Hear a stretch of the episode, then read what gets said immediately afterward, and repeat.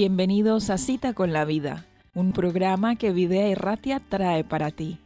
Queremos acompañaros en vuestro día a día con invitados especiales que compartirán sus historias, experiencias, testimonios y textos bíblicos favoritos, llamándonos a la reflexión y a la gratitud. Veremos cómo ese encuentro con Jesús cambió sus vidas. Tuvieron esa cita con la vida que queremos para todos los oyentes. No te pierdas esta hora ni este encuentro con la vida.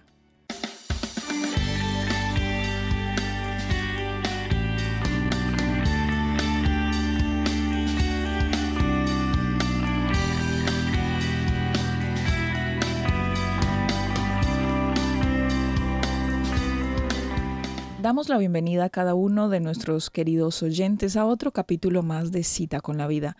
En este, bueno, en este encuentro, en esta entrevista, siempre conocemos a alguien diferente, alguien especial que tiene algo para contarnos. Es el caso del día de hoy, que tenemos el gusto de tener al pastor Alex Pinilla para contarnos su experiencia de vida cristiana y de alguna manera podernos identificar con él. Alex, te puedo llamar, ¿verdad? ¿Qué tal estás? ¿Cómo te encuentras aquí?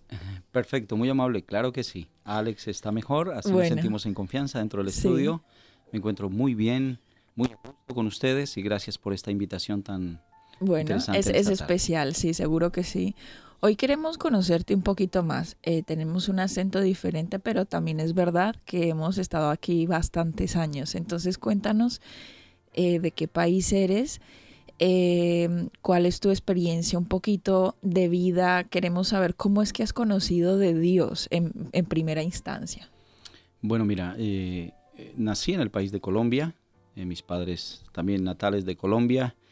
ingresé aquí a España en el año 2000. Exactamente, hubo una, digámoslo así, una horda de inmigración hacia este lugar y en esa oportunidad pude llegar, no exactamente a la ciudad de Bilbao, pero sí llegamos a Valencia, donde amigos, familiares nos recibieron en este lugar. Bueno, yo creo que eso me lo vas a contar un poquito más en el programa de por qué hice la maleta y perdona que interrumpa porque esa parte eh, seguro que va a ser de interés. Ahora cuéntanos un poco, eh, Alex, en qué parte tú dices, bueno, este es el concepto que yo tenía de Dios en la infancia, esto fue lo que me enseñaron de pronto eh, esto fue lo que interpreté, que después mi opinión pudo haber cambiado. entonces, ese primer encuentro con Dios. Bueno, mi primer encuentro fue en la infancia, ya que tengo la gran oportunidad de haber nacido en una pareja eh, de adventistas, eh, la religión la cual es procesaba mis padres, que la conocieron cuando llevaban unos 22 años de casados. Así que fue donde ellos eh, nos dieron a nosotros ese ejemplo, nos dieron el conocimiento, pero en mi relación con Dios, digámoslo así, en mi experiencia, hubo un tiempo en el que quería ver lo que había afuera, ¿no? Y hablamos de la otra esquina, del otro lado, y aunque nunca dejé de asistir a la iglesia, aunque nunca dejé de ser partícipe de la iglesia, pues también vivía con un pie afuera, un pie dentro de la iglesia. Hablamos desde la doctrina cristiana, no tal vez haciendo cosas que digamos, uh, eh, qué clase de cristiano eres, ¿no? Pero sí, lo que haríamos muchos, me encantaba el baile, me encantaban las amistades. En aquel momento, pues, el internet y las redes sociales no eran para nosotros el primer, la primer alimento de, la, de, la de la entretención en esta tierra, sino que eran otras cosas. Y bueno, eh, hasta que tuve 21 años y allí creo que ha habido un punto de inflexión muy importante y para mí las oraciones de mi madre, ¿no? que nunca dejó de orar por nosotros, especialmente por mí. Mis hermanos pues nunca se retiraron, pero yo sí me fui, fui un poquito la oveja negra eh, de la familia, en ese caso con relación a la iglesia. Eso hizo que para ella dormir de rodillas fuera importante cada día, ¿verdad? Orar a la puerta, eh, a veces llegaba tarde, no bebía por los eh, argumentos cristianos especialmente que tenemos, eh, de ese cuidado del cuerpo, pues tampoco fumaba, pero a mí el baile fue algo que me llamó mucho la atención. Y la discoteca, estar con mis amigos, creo que fue donde yo pasé una parte de mis años, era mi lugar de entretención, pero siempre iba a la iglesia y sentía temor, ¿no? Había alguna nota que mi madre nos había leído, no por miedo, sino, eh, no entres a un lugar donde los ángeles no puedan estar. Era una frase hecha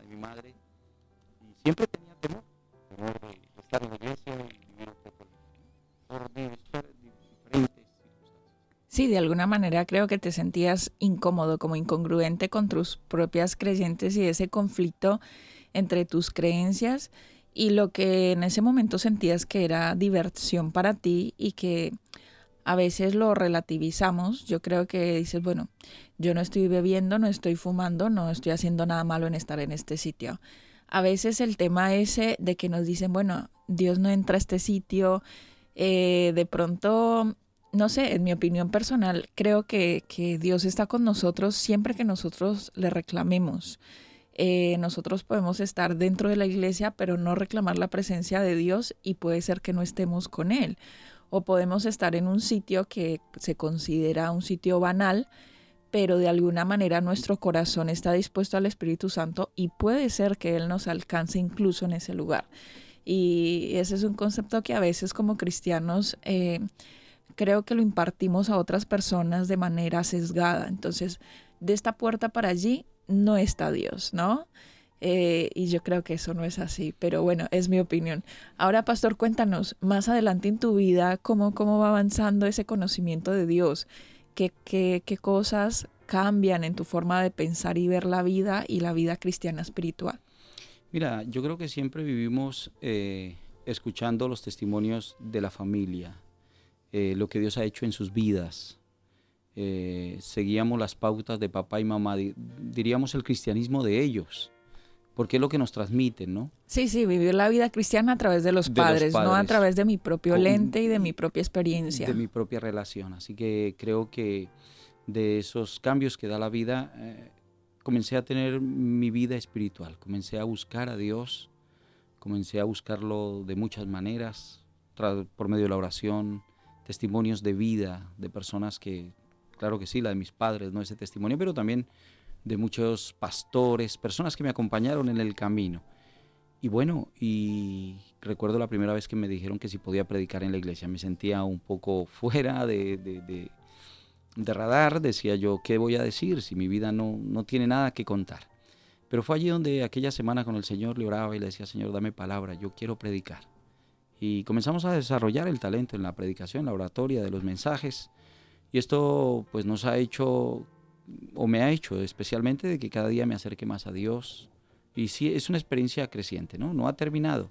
Sí, siempre hay nervios, siempre hay situaciones en las que uno quiere experimentar cosas nuevas, no diferentes, nuevas en cuanto a esa diario vivir con el Señor, entendiendo ¿no? un texto bíblico que para mí es maravilloso, y es que el Señor hace nuevas todas las cosas cada día. Cada día sus misericordias se renuevan para nosotros.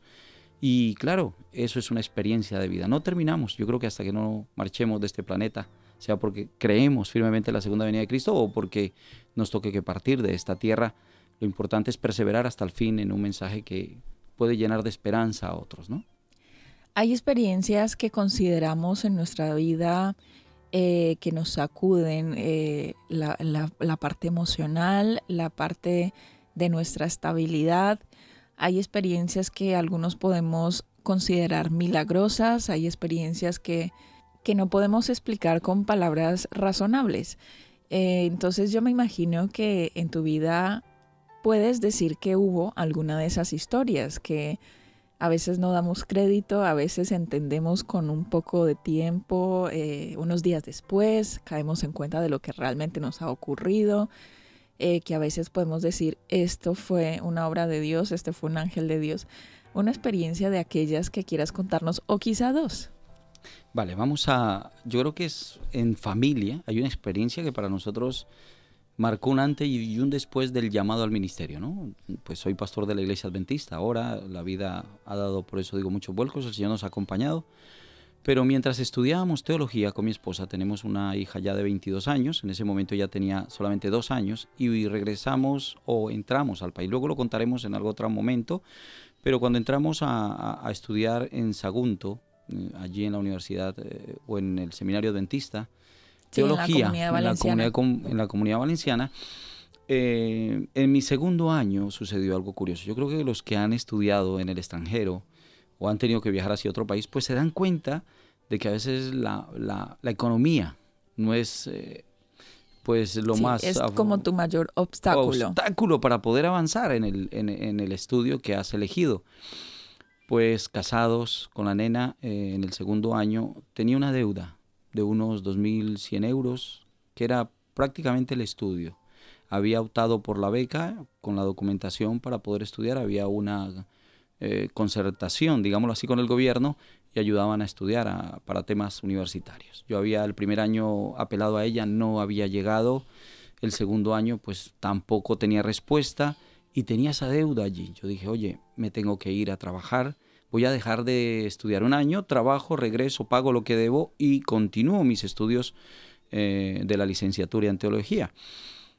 Esa situación, aquella mañana nos levantamos con mi esposa, colocamos todo en manos del Señor, oramos solos, la nena se había ido a estudiar, nos arrodillamos, recuerdo, aquel mueble verde, allí donde colocamos nuestra Biblia, hicimos nuestro estudio y nos arrodillamos. Y le dijimos, Señor, yo tal vez tuve una oración, eh, lo digo un poquito por lo, nosotros los colombianos nos gusta el arroz largo, ¿verdad? El arroz de pepa larga, no el redondito. Pues no es el arroz que no es que no nos guste, sino que no lo consumimos, no estamos acostumbrados. Así que quedaba una media libra de arroz, un medio kilo, digámoslo así, una libra quedaban algunas papas retoñadas en una canasta, una cebollita, algunas cosas muy pocas. Cuando quedan los puchos del mercado, el final ya del, mercado, yo decía, Señor, no tenemos para mercar. Estoy debiendo un dinero, creo que es irresponsable. Así que fui, hablé con el decano, le dije, me voy a retirar este año, no tengo cómo enfrentar esta situación. Sí, y entonces ni para hacer la compra. Ni para hacer la compra. Y le dije, Señor, en el momento que se acabe el arroz, yo me voy. Para mí es importante, yo creo que la base de la alimentación para mí, o en mi país, o en mi parte donde vengo, es el arroz. Consume mucho, mucho arroz. El arroz al almuerzo, al desayuno también. Así que lo dije en manera simbólica, alegórica, Señor, si se acaba el arroz, yo me voy. Así que oramos y hablé con el decano, ya le dije que nos íbamos, me dijo que cuándo, y le dije que el fin de semana ya nos íbamos. Lo curioso es que yo le dije, eh, aquella mañana le dije, mi amor, hemos colocado todo en manos de Dios. Yo no puedo ya hacer nada. Yo quiero pagar, quiero estar al día. Es difícil, tanto para la institución que también lo necesita. Muy consciente de las circunstancias, tocaron a la puerta y entró una simpatizante, digamos, alguien que iba a la iglesia y me dijo, Alexander, tengo un problema. Y entonces le dije, ¿y a qué se debe tan de mañana? Entonces me dice, mi hijo lleva tres días, es un adolescente de 15 años, no quiere salir del cuarto. El chico está rebelde, tiene una situación, una crisis, eh, tú ya lo conoces, eh, veo que contigo tiene amistad, tú eres ya un hombre, pero al papá poco caso le hace, me gustaría que vinieses a verlo y ayúdame a sacar del cuarto. Yo a tres días le dejo la comida en la puerta, el chico abre, entra la comida, deja los platos sucios y claro, su padre le ha comprado la Play, le ha comprado todo, tenía lo que para nosotros es que a mi hijo no le falte nada. Y películas de toda clase, en aquel momento el DVD era el fuerte Así que tenía todas las películas coleccionables de Disney, de, de cualquier casa que filma ¿no? este tipo de, de, de entretenimiento. Y el chico, pues, yo creo que su mente estaba llena de todo lo que, en peliculado, diríamos. Y así que ese día eh, yo fui, le visité, y ella hizo un rico almuerzo, compartimos, y en la tarde estuve hablando con ella el chico nos abrió la puerta y la madre eh, dijo, te puedes ir para la playa con él. Y yo me fui para ella limpiar el cuarto, dejar. Pero el chico ya vino con otro ambiente. Me dijo, te agradezco porque lo que ya has hecho hoy ni el padre lo pudo conseguir. Le dije, mira, vine aquí en la voluntad de Dios y si algo podemos hacer por alguien, yo creo que es lo mejor. Entonces lograste que el chaval saliera, de su habitación. de su habitación, saliera de esa crisis que estaba llevando. Hablé con él, le dije, mira, tus padres trabajan, se esfuerzan para que no te falte nada. Tienen una buena capacidad económica, pero sin embargo, pues también, como todos, tenemos dificultades. llegamos de la playa tarde, ese día comimos tarde, eran casi las 4 o 5 de la tarde, y volvíamos a nuestra realidad con nuestra esposa. Tomamos el cochecito, ya rayando la línea roja del, del combustible, regresamos al colegio y cuando llegamos hubo algo curioso. Y es que en la puerta, en la puerta allí del, ¿cómo se llama? El pomo de la puerta, en una bolsa de un supermercado, habían 12 kilos de arroz de largo. Pues mira, eh, yo a nadie se lo conté, a nadie se lo dije, pero me fue muy curioso y significativo el número y, el, y, lo que yo había orado por la mañana. Claro, habías dicho que no cuando, me, falte, el arroz, yo me, marcho. Parece una locura, es, eh, algunos pretenderán que baje un ángel del cielo, eh, que les diga algo, que suceda algo extraordinario. En mi experiencia no fue así. Fueron los 12 kilos de arroz. Entramos, los tomamos cuando abrimos, era de largo, los 12 los acomodamos en la alacena y nos tiramos de rodillas y dimos gracias al Señor. Al día siguiente, un profesor llegó por eh, eh, el seminario buscando a un compañero que hoy es también pastor eh, de, Cataluña y le tocó la puerta y me dijo, Alex, ¿has visto a tal personaje? Le dije, no. Y a tal otro que tenía dos niñas, le dije, no lo he visto. Me dice, ¿quién hay aquí en el edificio de los casados? Le dije, pues que de ellos ya solo todos se fueron de vacaciones. Era el final de semestre, todos ya habían marchado con sus maletas hacia sus hogares, pero nosotros no teníamos dónde ir, no teníamos familia. Estábamos todas las vacaciones en el colegio. Eh, ese día le dije, pastor, no hay nadie, ¿quiere seguir a la casa? Entró, me le ofrecí algo que beber. Y le dije, ¿quieres zumo o quieres tomar agua? Y yo en mi mano dije, ojalá que pida agua porque zumo no tengo. Y si no le hago una limonada o algo, pero no tengo zumo, ofrecí lo que tenía. Prefiero un vaso de agua, me dijo él. Así que le serví el vaso de agua. Me dijo, Alex, vine buscando bueno, démosle un nombre al personaje, vine buscando a Javier, no lo encontré, vine buscando a Luis Carlos, tampoco lo encontré. Alexander, hay un señor que tiene una empresa muy importante aquí en España, pertenece a la iglesia y me ha dado este sobre para algún alumno que lo necesite. Lo curioso es que cuando abrimos el sobre, había justo lo que debía del semestre, unos dos mil y punta de euros, justo no había un céntimo más, un céntimo menos. Tomé el sobre en mi mano no lo que son 2.000 euros, mucha cantidad, en el año 2004, 2005 era buena cantidad de dinero, eh, lo tomé, lo metimos directamente al banco, no era nuestro, sabíamos por qué el Señor no lo había dado. Y creo que fue una respuesta del Señor para decirnos, tu ministerio no lo elegiste tú. Y entendí, yo te elegí a ti, yo te voy a capacitar, no te preocupes. Los pormenores llegarán. Tal vez era el último momento, era la última esperanza que tenía pero vi cómo la mano del Señor nos acompañó. Creo que para mí es una de las experiencias que todavía... ¿Y cuánto, por curiosidad, cuánto tiempo pasó entre una experiencia y otra? Lo de los 12 kilos y lo del sobre. De un día al otro. Fue de un día al otro. El día y el arroz, la tarde terminó y al otro día el pastor, terminando también, yo creo que se iba de vacaciones, era profesor de la universidad, así que él salía del seminario y y él le andaba buscando era a un estudiante, pues yo digo de nacionalidad española, él es aquí, y otro era colombiano, pero el chico tenía dos niñas, yo tenía una, o sea que por, sí, por, por ayuda, por necesidad, creo que tenía necesidad el compañero, pero él se había ido para Madrid, en el edificio no había nadie. Eh, esa ofrenda era para mí. Sí. Lo digo así, una ofrenda con mucho cariño. ¿Cuántos años han pasado desde esa experiencia? Oye, pues desde el 2005 ahora al 2022 ya unos cuantos años han pasado, ¿verdad? Unos 17.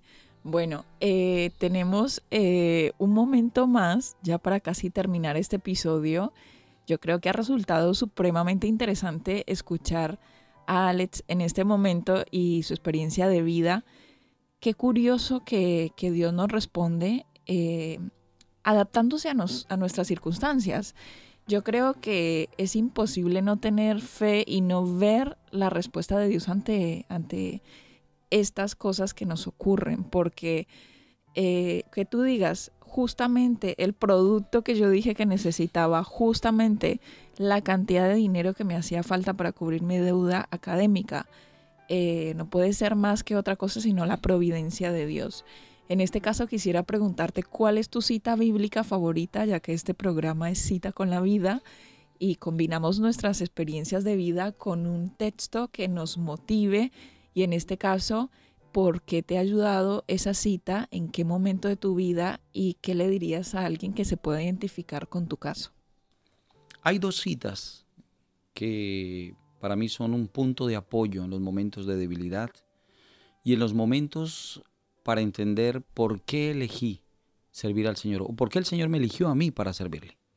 Una de ellas es el Salmo 51, versículos del 10 al 13, y la otra es Josué 1.8.